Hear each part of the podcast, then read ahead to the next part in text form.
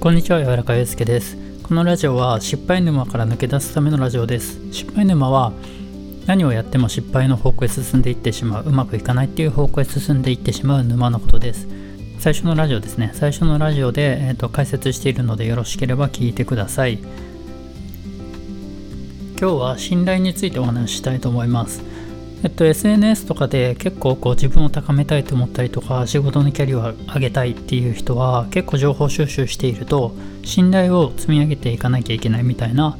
お話とかツイートとか見かけると思うんですけど多分ここをしっかり押さえないと利用されてしまうので気をつけてください。えっと信頼を得ないと仕事をもらえないっていうのはこれは確かにそうです。ちょっと想像してもらえればいいかなと思うんですけど全然わかんない人もう横に住んでる人とかもう近所付き合いがない状態でいきなり横の人がコンコンあの自分今暇なんで仕事なんかやらせてくださいって言われてもなんか怖いじゃないですか。なんかどんな人かもわかんないしどんな住んでる人かもわかんない状態だったらもうそれと同じであの普段から仕事がお願いされる時にはもう自分も相手に対して知ってもらってないといけないしどういう人かっていうのを分かってもらえないと仕事をもらうことって多分難しいんじゃないかなと思います。でもちろんそういう信頼関係がなくてもお願いする仕事っていうのは世の中にはあって、まあ、あの僕もお願いすることとかは昔あったんですけど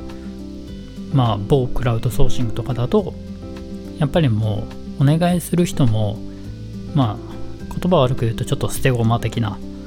やっぱり責任感をお願いする仕事っていうのはもう怖くて渡せないと思うんですよ。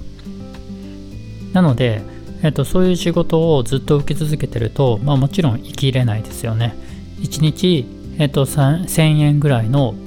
お仕事をずっと投げ続けられてて一生懸命頑張ってやってても1日その作業量かかる仕事だったら1000円かける30日で3万円しか稼げない。これちょっと生活無理ですよね。みたいな感じでやっぱり副業したりとか自分で独立して頑張りたいっていう時にはある程度のお金を稼がなくてはいけないのでなんかそういうちゃんと生きれるためのお仕事を振ってくれる人とか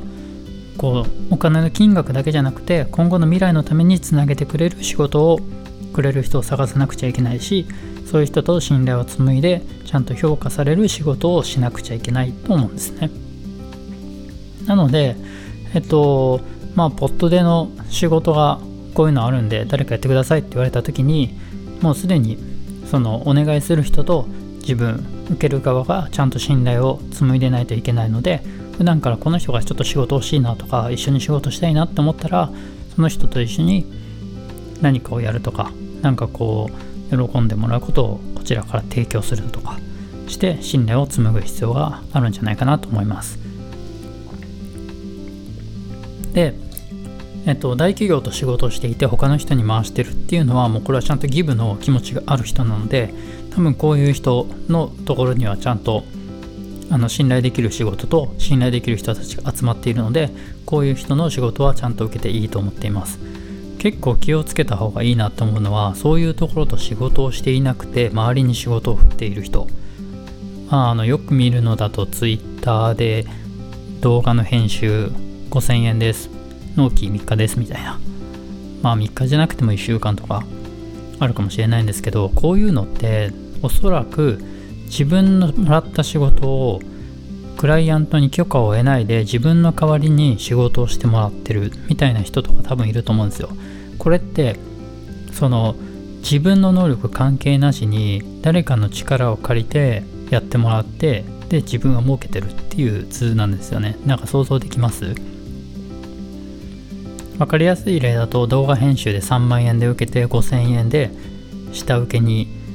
やって2万5000円が自分のところに入る。でクライアントには喜ばれて自分の株も上がるっていう。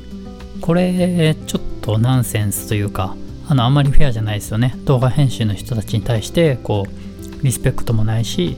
なんかお互いによくいいものを作っていこうとか一緒にこう上がっていこうみたいな感じじゃないじゃないですか。でこういう人には絶対気をつけた方がいいです。なんかそういうふうにえっとまあ搾取というかそういうふうに思ってる人はもうずっとそれをやり続けるのでこういう人がいたらもう即離れてください。だから